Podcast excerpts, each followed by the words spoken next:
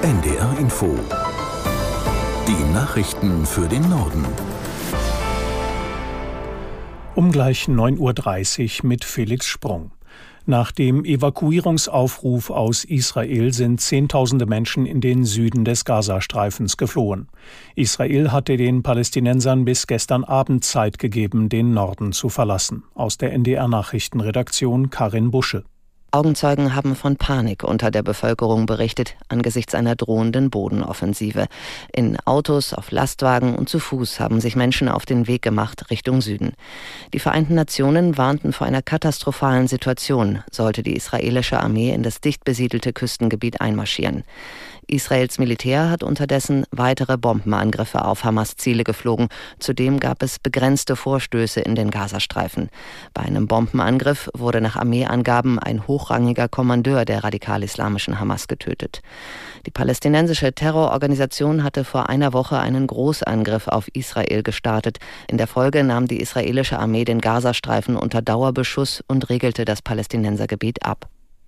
Das israelische Militär hat zugesagt, auf eine bestimmte Fluchtroute im Gazastreifen bis zum Nachmittag keine Angriffe zu fliegen.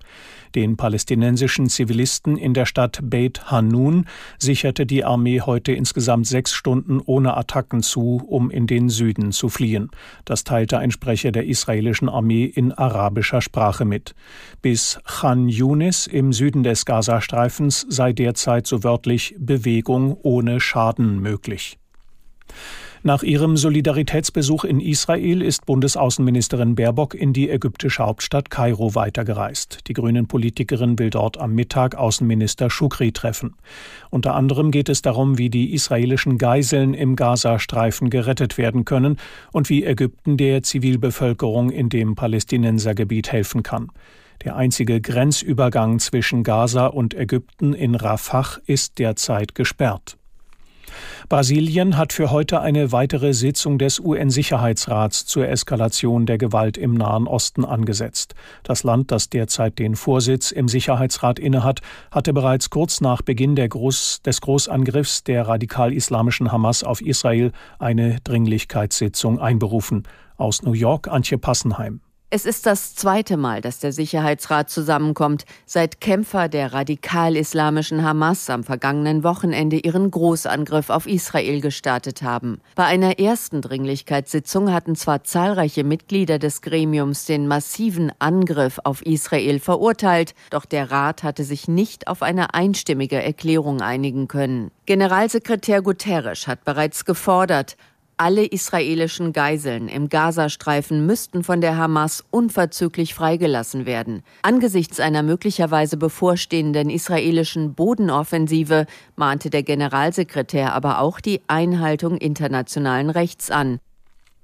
Der Städte- und Gemeindebund hat die Bemühungen der Politik um eine andere Migrationspolitik grundsätzlich begrüßt, stellt einzelne der von den Ländern vorgeschlagenen Maßnahmen aber in Frage. So bezweifelte Hauptgeschäftsführer Landsberg im Deutschlandfunk, dass die Asylverfahren wirklich auf drei Monate verkürzt werden können und dass die Umstellung der Leistungen auf eine Bezahlkarte zur Begrenzung der Zuwanderung beiträgt. Wenn sie verfolgt werden in Afghanistan, in Syrien, dann wollen sie weg. Sie wollen sicher ruhig schlafen können. Sie wollen versorgt werden. Da spielt es überhaupt keine Rolle, ob sie in Deutschland Sachleistungen, eine Bezahlkarte oder Bargeld kriegen. Das kann im Einzelfall eine Rolle spielen, aber auf die Zuwanderung insgesamt hat das überhaupt keine Auswirkung. Das ist ein Nebenkriegsschauplatz. Der Hauptgeschäftsführer des Städte- und Gemeindebundes Landsberg. Die Republikaner haben den rechten Hardliner Jim Jordan für die Wahl zum Sprecher des US-Repräsentantenhauses nominiert.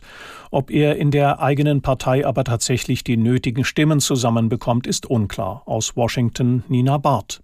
In einer internen Abstimmung der republikanischen Fraktion hat sich Jim Jordan gegen den zweiten Bewerber, den weitgehend unbekannten Austin Scott, durchgesetzt. Jim Jordan, er ist der Vorsitzende des mächtigen Justizausschusses, rechter Hardliner und Verbündeter von Ex-Präsident Donald Trump.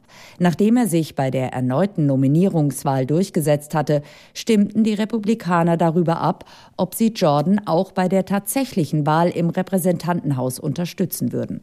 55 Abgeordnete stimmten mit Nein. Aufgrund der knappen Mehrheit der Republikaner kann sich Jordan aber nur vier Abweichler aus der eigenen Partei leisten. Bis zur Wahl eines neuen Vorsitzenden ist das Repräsentantenhaus faktisch handlungsunfähig. Das waren die Nachrichten.